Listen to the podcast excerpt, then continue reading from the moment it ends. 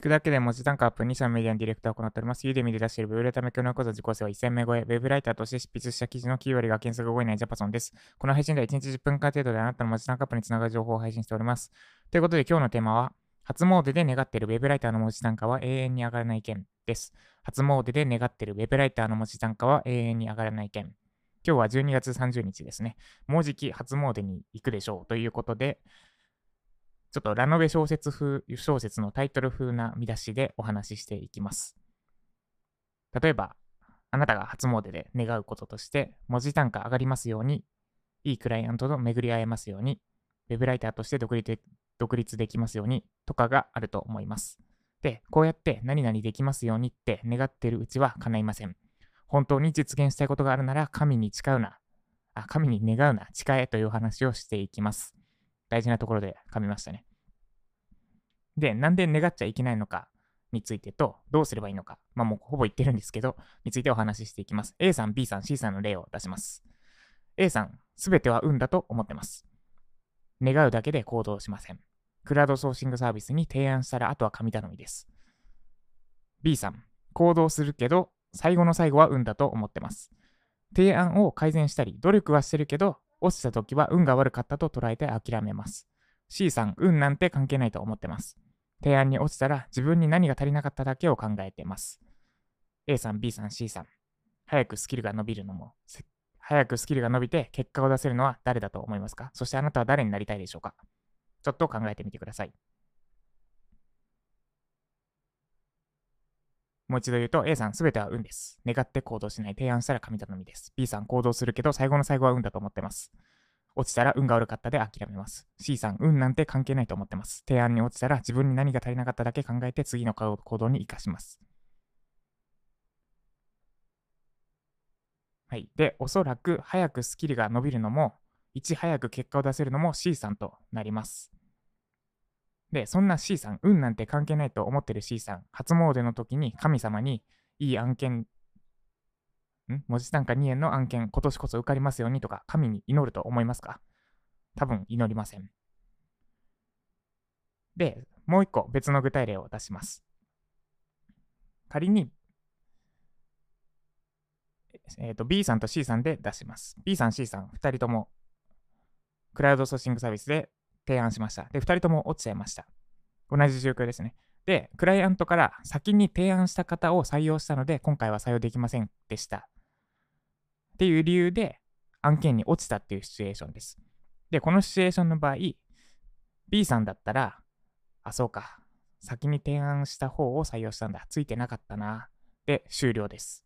で、C さんは、あ、そうか、先に提案した方が採用されやすいんだ、次からはいち早く提案しよう、と次の行動に活かせます。で、この具体例からお伝えしたいことは、運の要素っていうのは確かに変わらないです。ついてるついてないっていうのはあなたにはどうしようもできない。でも人生における運の影響力は変えられます。つまり、どこまでをついてなかったと諦めるか、あるいは運なんて関係ないと捉えるかはあなたの考え方次第です。運なんて関係ない。C さんのように、運なんて関係ない。すべては自分のせい。自分にできることをやろうと思えば、いくらでも次の行動に活かせます。で、話が戻るんですが、なんで初詣で祈っちゃいけないのか。神に祈る。何々できますようにとか、何々しますように。で、神に祈るのは、人生における運の影響力を自ら高めてしまう行為です。運に委ねないでください。すべては自分のせいにしましょう。で、具体的には祈るんじゃなくて誓いましょう。文字単価上がりますようにではなくて、文字単価を2元に上げます。見守っていてください。いいクライアントと巡り合えますようにではなくて、クライアントと信頼関係を今年は築きます。で、ウェブライターとして独立できますようにではなくて、ウェブライターとして独立します。祈るのではなくて、誓うようにしましょう。そうするだけで、あなたの願いはずっと叶いやすくなります。で、これに対する反論としては、いや、ジャパソンさん、運の要素もある、運の要素だけのものもあるじゃないですか。例えば、家族の健康とか、今年も一家全員が健康でありますようにとかって祈っちゃいけないの？ってとこなんですが、祈っちゃいけません。やることまずすべてやりましょう。で、その上で誓いましょう。で、家族の健康も、例えば、なんだ、家族で出かけるときにエレベーター使わないで階段で行くようにするとか、日頃の食生活で、まあ、焼肉食うときにも野菜を必ず2個食べたら1肉1枚食べるとか、やれることいくらでもありますよね。そのこそれらをすべてやりましょう。その上で願うんじゃなくて誓いましょう。今年も一家全員、まあ、あとはあれか、危ない道をそもそも歩かないように日頃から気をつけるとかですね。それらすべてやった上で願うんじゃなくて誓いましょう。今年も家族全員が健康で過ごせるように努力します。で、最後、まあ、見守っててください。で、つけておしまいでです。で、家族、今年も一家全員が健康でいられますようにって祈ってよりもずっと健康に過ごせる未来が想像できるはずです。以上、初詣で願っているウェブライターの文字単価は永遠に上がらない件でした。では、おさらいです。初詣で文字単価上がりますようにとか、巡り会えますよう、いいクライアントと巡り会えますようにって願ってるうちは叶いません。本当に実現したいことがあるなら、神に願わず誓いましょう。すべ、えー、ては運だと思ってる A さん。行動するけど最後は運だと思ってる B さん。運なんて関係ないと思ってる C さん。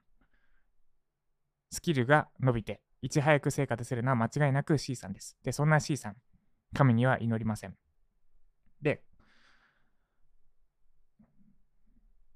運の要素っていうのは変えられません。ついてるついてないっていうのはあなたにはどうにもどうにもできないけど、人生でどこからが運で、どこからが、どこまでが自分の成果は自分で決められます。つまり人生における運の影響力はあなたの考え方次第です。ついてなかったなって思ったらそこまでで、自分の努力が足りなかったと思えば、いくらでも改善できるようになります。で、神に祈る。初詣で神に祈るってのは、自ら運の運に委ねる行為となります。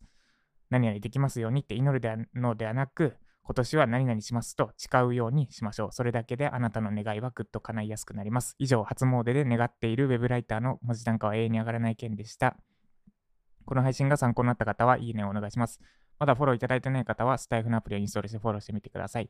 元ジャパソンさんから聞きたい、知りたい、学びたいって方は、ユーデミのコスを受講してみてください。アラサー・リーマンがライティングを学ぶべき3つの理由というテーマで、タイトルで、ウェブライターの仕事内容だったり、そもそもライティングを学ぶ目的だったり、メリットだったりをお話ししていきます。しています。ぜひ概要欄のリンクからチェックしてみてください。